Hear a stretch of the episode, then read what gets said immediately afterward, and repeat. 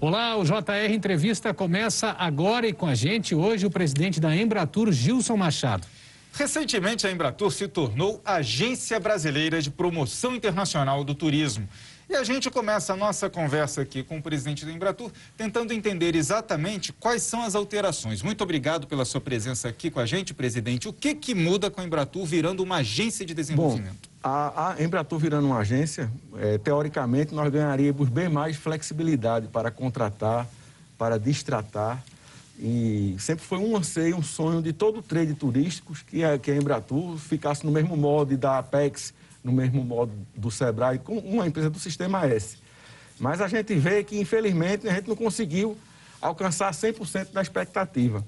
Porque o, ideal seria que a Embratur gastasse apenas 80% é, na, na atividade fim, né, na publicidade, e 20% na atividade meio, como saiu originalmente da presidência da República. Mas, infelizmente, a gente não conseguiu almejar isso. Então, hoje, a Embratur é obrigada a gastar ainda em torno de 80% na atividade meio, com contratação de agências aqui, sem poder contratar direto no exterior. E durante a pandemia a gente não vai poder fazer nenhuma ação no exterior. Infelizmente, a gente não conseguiu tirar a palavra exclusividade durante a pandemia, que o, o ideal seria que a Embratur pudesse também ajudar o Brasil durante a pandemia. Mas não, no, tirou, nós tiramos toda a função da Embratur no exterior.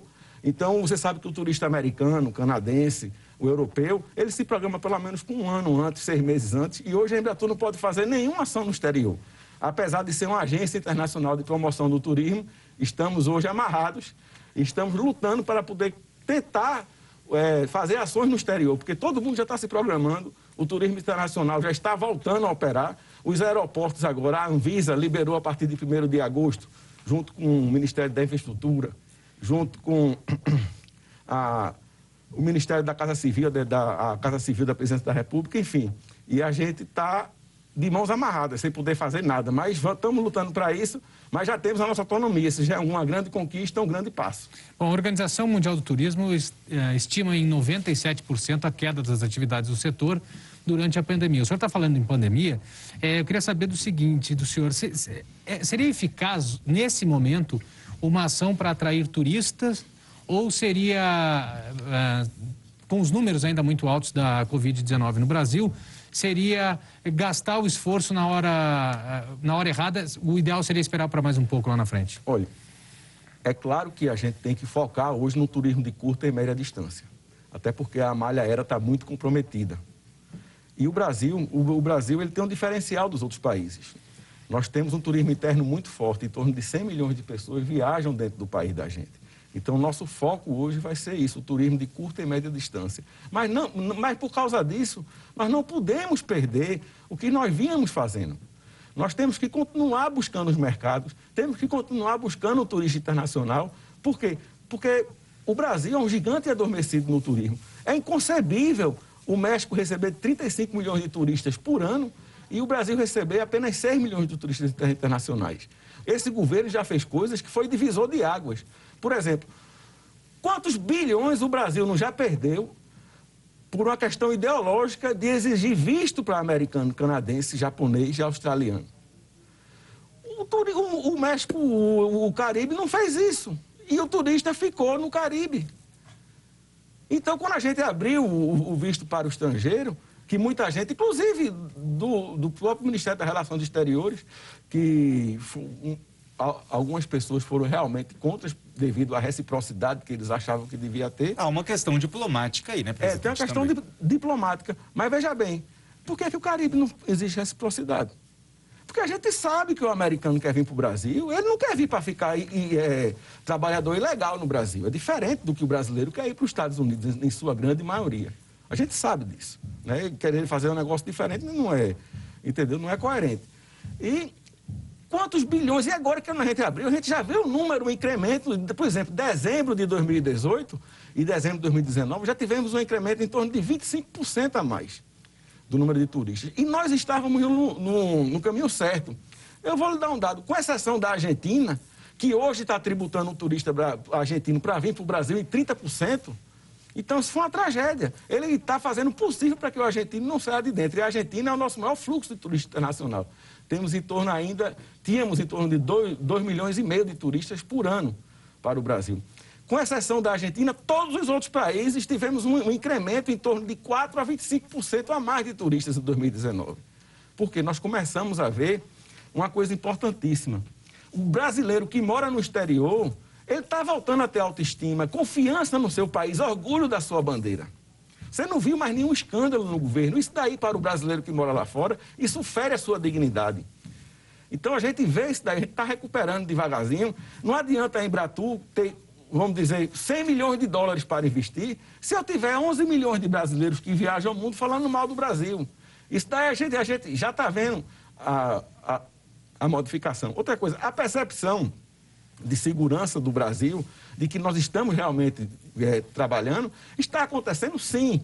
Eu tive condição de ir para o Japão, para a Arábia Saudita, rodei a Europa todinha, os Estados Unidos todo, enfim, fui para vários países no ano passado e a gente vê que o, o povo já está começando a saber, principalmente os operadores turísticos, o, o trade, que a nossa diminuição dos índices de violência foi superlativo, em torno de 25% a menos nós tivemos no ano passado. E quando você vai nos cases turísticos brasileiros, como Jericoacoara, é, Porto de Galinha, Pantanal do Mato Grosso, Gramado, Canela, é, Foz do Iguaçu, você vê que os, os índices de violência ao turista são, são, são muito poucos, são muito pequenos. É, são comparados a índices como da Suécia, da, da, da, França. Eu mesmo já fui assaltado em, em Miami. Então, a, a, questão, nós temos problemas de grande cidade. Agora, o mundo todo tem medo do Brasil, porque sabe que o Brasil é um player real. E a briga pelo, pelo turista internacional, é, Yuri Guilherme, é uma briga de cachorro grande. Porque turista é dinheiro na economia, na veia, dinheiro limpo, que não causa poluição. E, pelo contrário, é, é um dinheiro do turista que ele protege o meio ambiente. O ambiente, que é nosso maior patrimônio, nosso meio ambiente preservado, o turista só volta se encontrar praia sem lixo, se encontrar praia com peixe, se chegar no Pantanal para tirar uma foto de, de pássaros e encontrar o pássaro vivo, encontrar a sucuri, a onça, for fazer uma pescaria, né, num, num barco hotel, no Rio Negro, por exemplo, lá em São Gabriel da Cachoeira, encontrar o tucunaré em abundância, o boto cor-de-rosa, se não tiver isso, tem um negócio hoje chamado motor de, de reserva de, de hospedagem. Booking, é, TripAdvisor, tudo isso aí você tem lá a nota.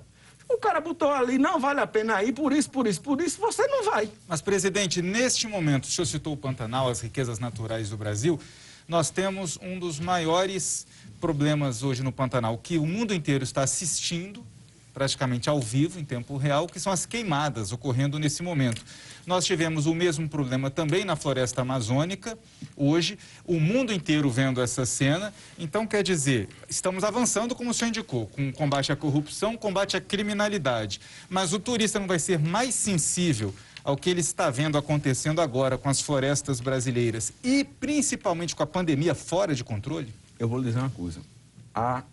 Tem, nós temos problemas de, de, de, focos de incêndio, sim, que nós temos todo ano isso principalmente em, em região pré-amazônica, em região de cerrado, né? principalmente também depois que nós começamos a usar o capim andropórgon. Se vocês verem a, a incidência antes de, de ter capim andropórgon, é muito maior hoje em dia, porque ele é um capim que seca, e quando chega nessa época do ano, ele pega fogo espontaneamente com a, com a, com a, com a pouca umidade e com excesso de sol. E o cerrado mesmo, a cada cinco anos é cíclico, ele, ele, ele mesmo ele pega fogo. Então já é, uma, um, um, um, é, é um manejo do próprio Cerrado. Ele mesmo se protege contra isso daí. Agora, a, o, você não viu ninguém falar do incêndio na, na Austrália. A grande mídia no mundo que morreram várias pessoas, você não vê isso daí. Agora, quando é no Brasil, o mundo foca. Né? Feito o, eu, eu tive a oportunidade no ano passado, graças a Deus, de em Gotemburgo, na Suécia, na maior feira de ecoturismo do mundo. E estavam lá todas as ONGs, estavam lá todos os players de ecoturismo. E o pessoal pensava que o Brasil tinha pegado fogo. E a gente sabe que o ano passado tivemos menos fogo na Amazônia do que em 2018. E quem está dizendo isso não é Gilson Neto, não é o governo brasileiro, o governo do presidente Bolsonaro, não.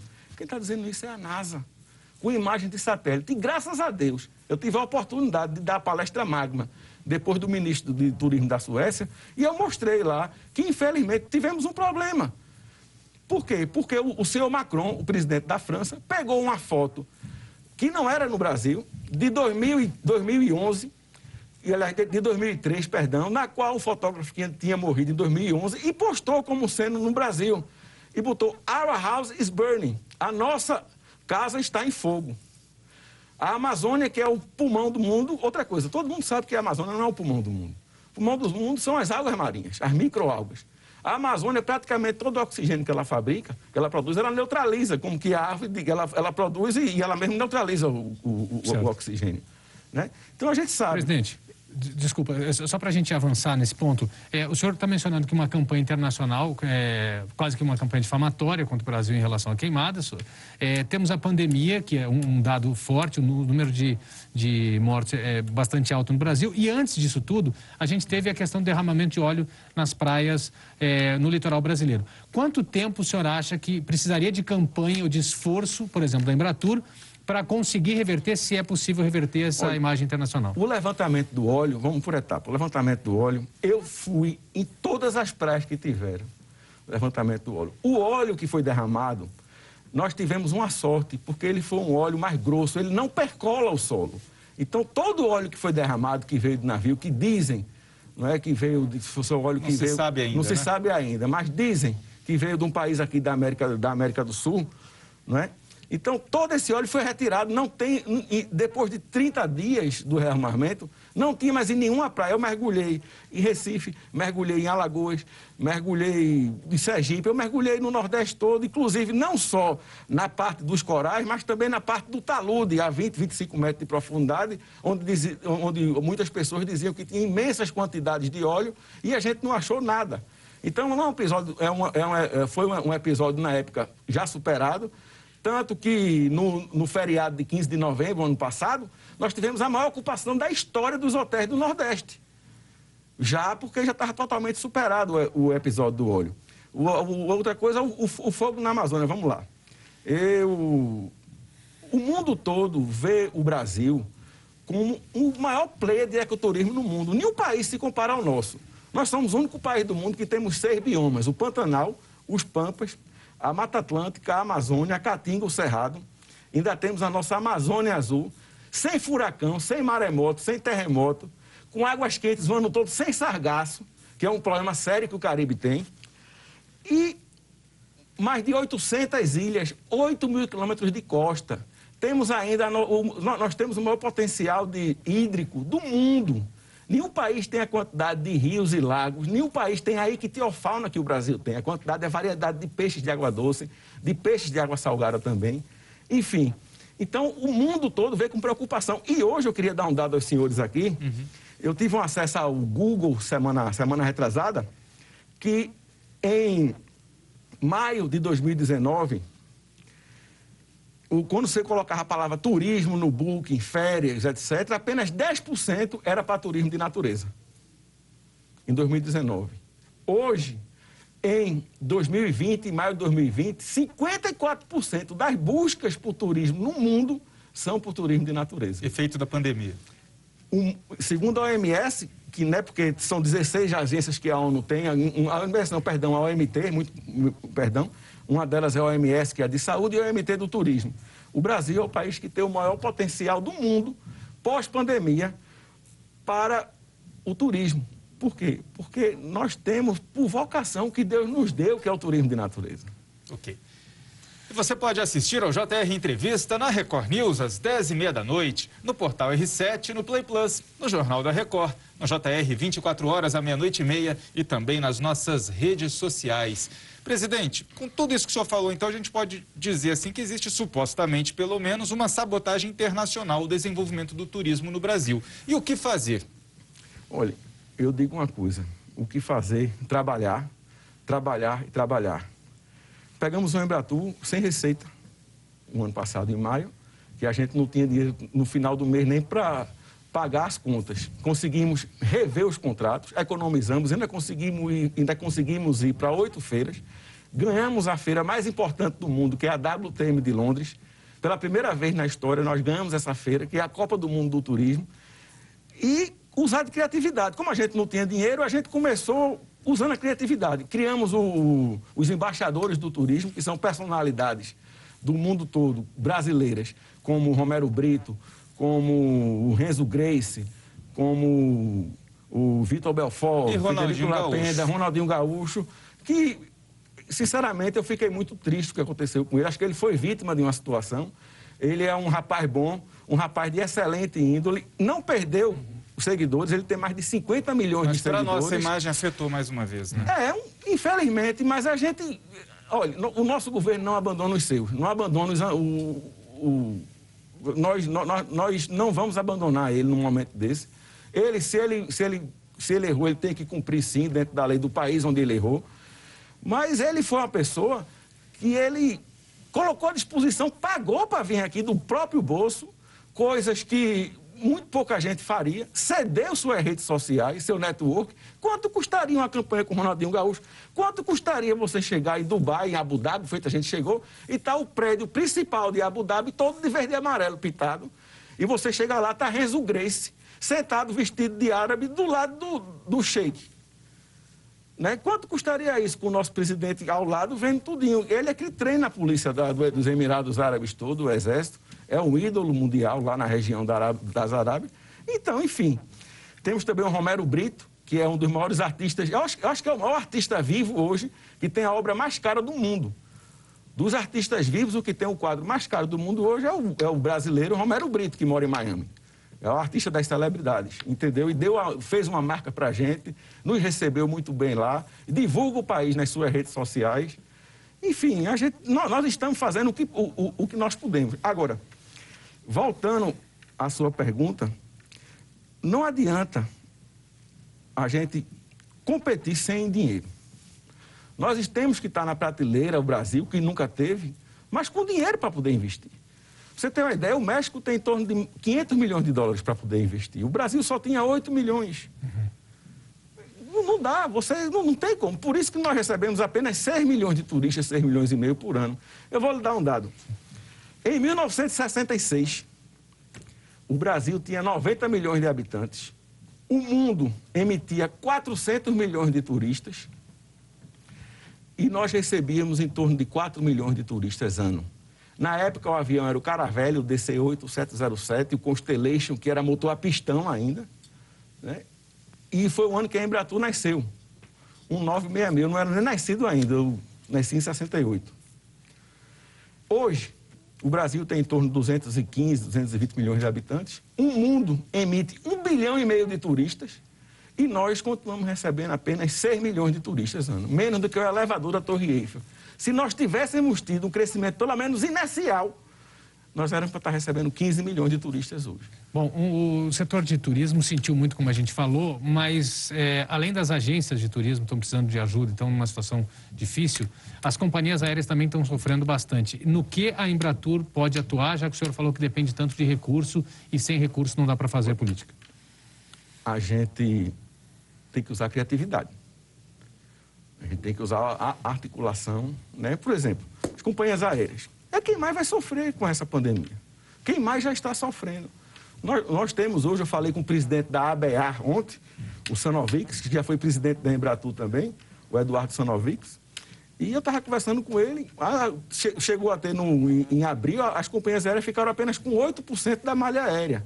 Uma companhia feita a Azul, por exemplo. A Azul, que tem 152 aviões, chegou a, ficou apenas com 30 aviões voando, 32 aviões voando.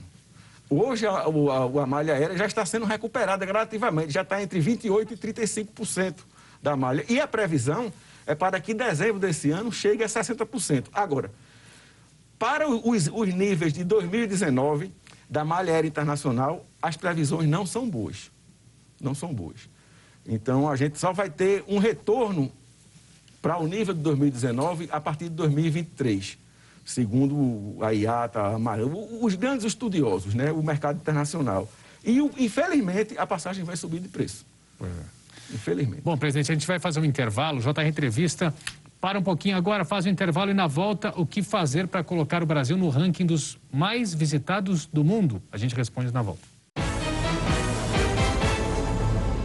O JR Entrevista está de volta e hoje aqui com a gente o presidente da Embratur, Gilson Machado. Presidente, a gente falava né, no encerramento do primeiro bloco da situação das companhias aéreas. Elas foram as primeiras a sofrer o impacto e vão ser, sem dúvida, as últimas a se recuperarem. E essa recuperação, aquela volta à normalidade diante da pandemia, não vem tão cedo. Não. O, outra coisa, Yuri, eu queria dizer a preocupação do presidente Bolsonaro com o setor aéreo e com o turismo. Né? Ele, nós abrimos, todo mundo sabe que o Brasil abriu para 100% de capital estrangeiro, para que as companhias aéreas do mundo tivessem companhias regionais, companhias nacionais brasileiras. Eu lhe pergunto, quantas vieram? Ninguém quis vir para o Brasil. Porque o Brasil não é um ambiente proli... É, como é mesmo? Que não, não, é, não é um ambiente amigável para, para a companhia aérea, para o empresário do setor aéreo. A gente vê, o Brasil é o país que tem proporcionalmente a passagem mais cara do mundo. Eu vou, dar, eu vou dizer, eu, eu quis levar meu filho para conhecer São Gabriel da Cachoeira. É um lugar belíssimo que, entendi, eu fiz um preço, um orçamento para chegar em São Gabriel, só de passagem, por pessoa, eu ia gastar quase 9 mil reais, saindo de Recife para São Gabriel da Cachoeira. Com esse preço, eu, ia, eu vou para a Austrália. É caro voar dentro do Brasil.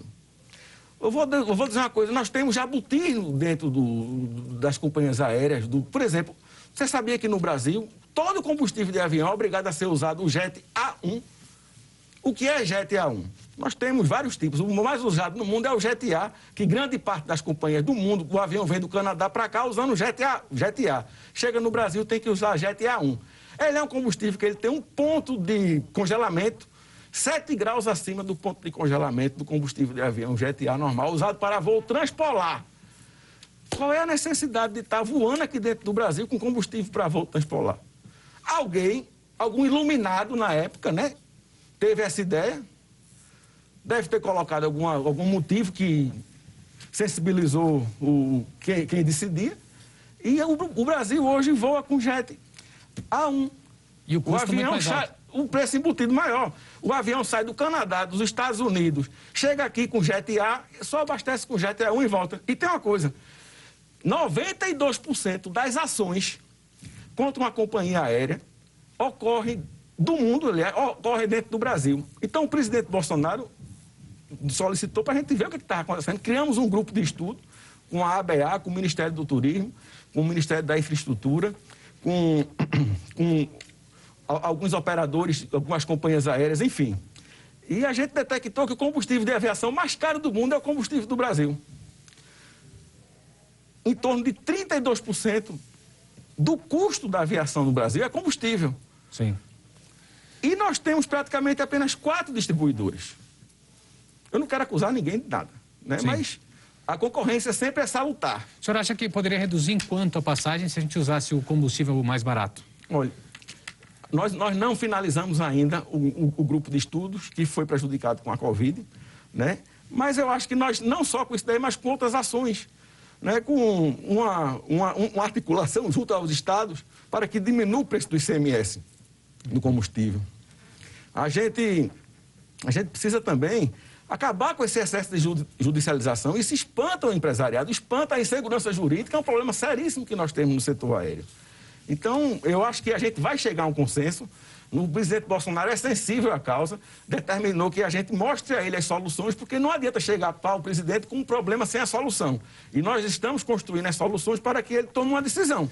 O que é que deve ser feito? Esse grupo de estudos é aquele chamado grupo que está é, é, considerando construir um pacote, um socorro às companhias aéreas com uma série de projetos de lei para desburocratizarem e facilitarem essa situação, correto? Também. Agora, como que fica a situação daquele pequeno dono de pousada, a pessoa que tem uma agência de turismo, aquela pessoa que tem quatro, cinco carros de uma pequena cidade que aluga para os turistas, que também foi impactado e muitos deles têm reclamado que não estão tendo acesso ao crédito nesse momento de pandemia. Bom, o nosso governo ele tomou várias medidas para proteger o emprego no turismo.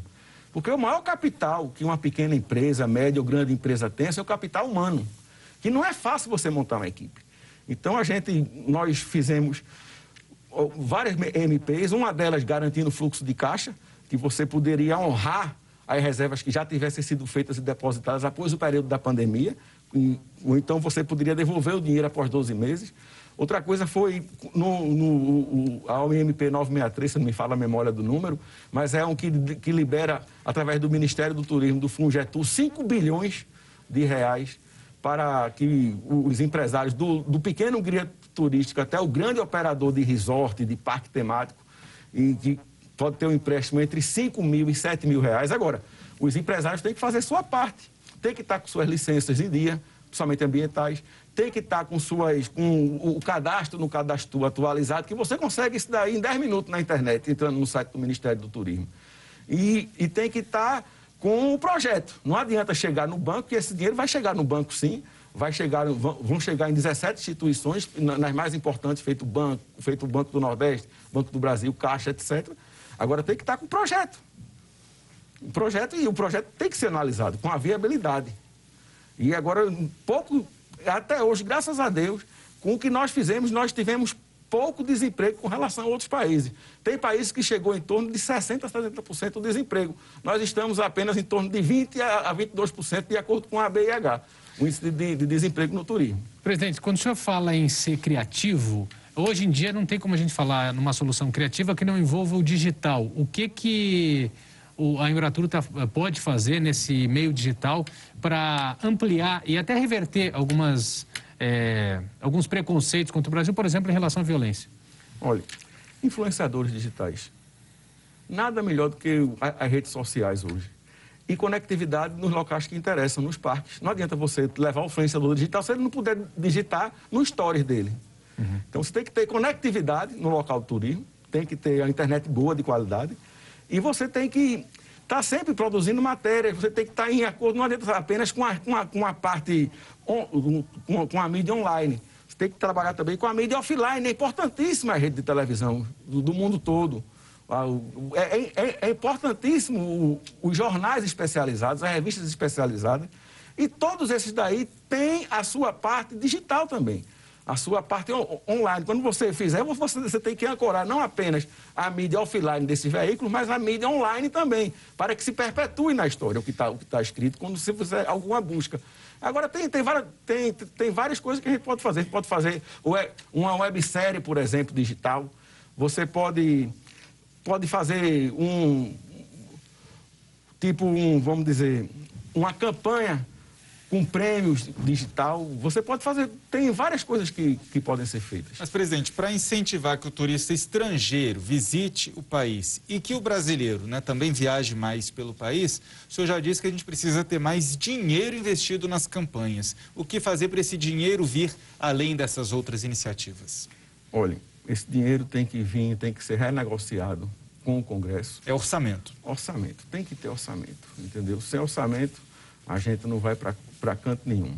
E o que é ser brasileiro hoje? A gente mora num lugar onde o mundo sonha em tirar férias. O mundo todo já conhece Paris, o mundo todo já conhece o Caribe, o mundo todo já conhece Nova York. E o mundo todo sonha em vir conhecer a fauna, a flora e os recursos naturais do Brasil. Isso daí é que nós estamos trabalhando agora. No primeiro momento, é o turismo de curta e média distância. O que é ser brasileiro? Ser brasileiro é estar sempre ao lado de um destino incrível. Quem está aqui em Brasília hoje, se ele quiser, num raio de 200 quilômetros, ele tem gastronomia, ele tem história, ele tem a capital é, de um governo mais bonita do mundo, que isso aqui é uma obra de arte. Ele tem business, turismo de negócio, e ele tem ecoturismo, turismo de natureza. Qual é o país que pode oferecer isso? Nenhum país pode oferecer o que a gente pode. E além do que, a gente tem, eu volto a dizer, temos um mercado interno que está salvando os empregos. Os países da Europa não têm esse mercado interno, eles dependem exclusivamente do mercado externo. Obrigado, presidente. A gente vai fazer mais uma pequena pausa e no próximo bloco um pouco da história do presidente da Embratur. Não sai daí. Estamos de volta. O nosso convidado de hoje é o presidente da Embratur, Gilson Machado, que além de presidente da Embratur, ou antes de presidente da Embratur, e dedicado ao turismo, dedicado à música. Que paixão é essa, presidente? Não é apenas paixão, é minha vida, é minha alma. Eu estou presidente da Embratur, mas eu sou sanfoneiro, músico nordestino, com o maior orgulho do mundo. Isso ninguém tira de mim. E eu vim de baixo. Eu posso dizer que tem uma, uma das bandas mais famosas de forró do Nordeste. Você botar no, no, no, Spotify, você vai ver que tem mais de 50 horas de música da gente. Tem mais de 200 músicas nossas, inclusive a maioria de minha composição no Spotify. Já fizemos mais de 3 mil apresentações desde 94. Já cantei com Zé Ramalho, com Dominguinhos, com Amelinha, enfim, com grande parte da, dos grandes nomes do, do MPB nor, nordestino. E estou na música porque gosto. Tudo quem me deu foi a música. Eu sou médico veterinário de formação, me formei em 1994 e entrei no ramo da música. Andando no começo de Kombi, tocando em circo. Eu vim de baixo, vim do circo. Toquei em circo, andava com duas caixas de som numa Kombi. Já fui para show que não tinha ninguém. Já toquei em estádio com 50 mil pessoas. Então, já toquei aqui em Brasília, numa casa de show que tinha aqui antigamente, chamada Pistão Parque Sul. Botei 32 mil pagantes aqui em Brasília em 1999. O senhor também é um dos principais frequentadores mais assíduos das lives do presidente Jair Bolsonaro. Em uma delas, o senhor foi com a sanfona em junho, mas acabou que o resultado gerou muitas críticas, porque estávamos ali em meio a uma subida do número de casos da Covid. Alguns dizem que pegou mal, o clima não ficou muito bom. O senhor se arrepende daquela participação? Não, não me arrependo não, porque é o seguinte, naquele dia, pela primeira vez na história do mundo, o Nordeste não teve São João. Para o nordestino, no dia de São João, como foi aquele dia, é um momento de muita tristeza. Não só a tristeza pelo fator econômico, que o Nordeste deixou, deixou de faturar um bilhão e meio de reais com a festa junina, mas com o evento em si, com a congregação que o São João dá no Nordeste. Então eu ia tocar Asa Branca naquele dia. Como também tivemos naquele dia uma quantidade, número de mortos do Covid alto, o presidente disse, não, Justo, não, não toca Asa Branca não. Vamos fazer uma mescla entre Asa Branca e Ave Maria. Foi o que eu fiz. De improviso, ninguém é perfeito. Mas se você for ver, eu não dei uma nota podre. né? Eu não dei uma nota errada. Eu apenas fiz o um improviso que não agradou uma parte, né? Mas para mim tá, eu tô tranquilo. Eu, quem quiser saber quem é Gilson Neto, dê um bote no Spotify, veja o Forró da Brucelose e Gilson Neto. E vai ver realmente se eu estou falando a verdade, eu só estou mentindo sobre a música. É, presidente, o senhor mencionou que tocou no circo, viajou o Brasil inteiro, é, é um entusiasta do turismo, principalmente no litoral nordestino, muito, muito prestigiado sempre. O que, que essa experiência de rodar o Brasil traz e contribui para a missão da Embratur de reforçar e resgatar o turismo brasileiro? Olha, eu vou dar um exemplo. A gente vai nas feiras internacionais, né? Uma das coisas mais ricas que o Brasil tem é a nossa miscelânea de ritmos, a nossa cultura. O Brasil, na, nas feiras internacionais antigamente, na sua grande maioria, era conhecido como um país apenas da bossa nova. Nós temos a bossa nova, é um ritmo belíssimo, ótimo, do samba, é lindo, mas nós temos o forró nós temos o axé, nós temos o sertanejo, que lota, que inventou essa moda de lives. O mundo todo agora copia o sertanejo brasileiro, que começou foi o Gustavo Lima. Né, de você ter, ter bilhões de, de pessoas assistindo às lives, no mundo todo. Então, isso daí, nós começamos a levar isso daí para as feiras, né? Toda vez de 5 horas da tarde eu conseguia um espaço para mostrar a música brasileira, mostrar o frevo, mostrar o maracatu, mostrar o chamamé, mostrar a catira. E o pessoal começou a ver que a música brasileira é boa e é dançante. Juntar o homem com a mulher para dançar de novo, isso é importantíssimo. Você dançar um forró, você dançar um shot. O, o, a, o, nós começamos a mostrar também os eventos rurais do Brasil. Nós fazemos o maior rodeio do mundo, que é o Barretão. Fazemos Jaguariúna também. Isso o mundo precisa conhecer.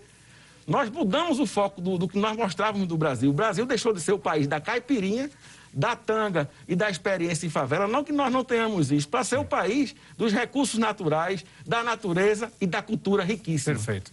Presidente, muito obrigado pela sua presença, sua atenção aqui com o JR Entrevista.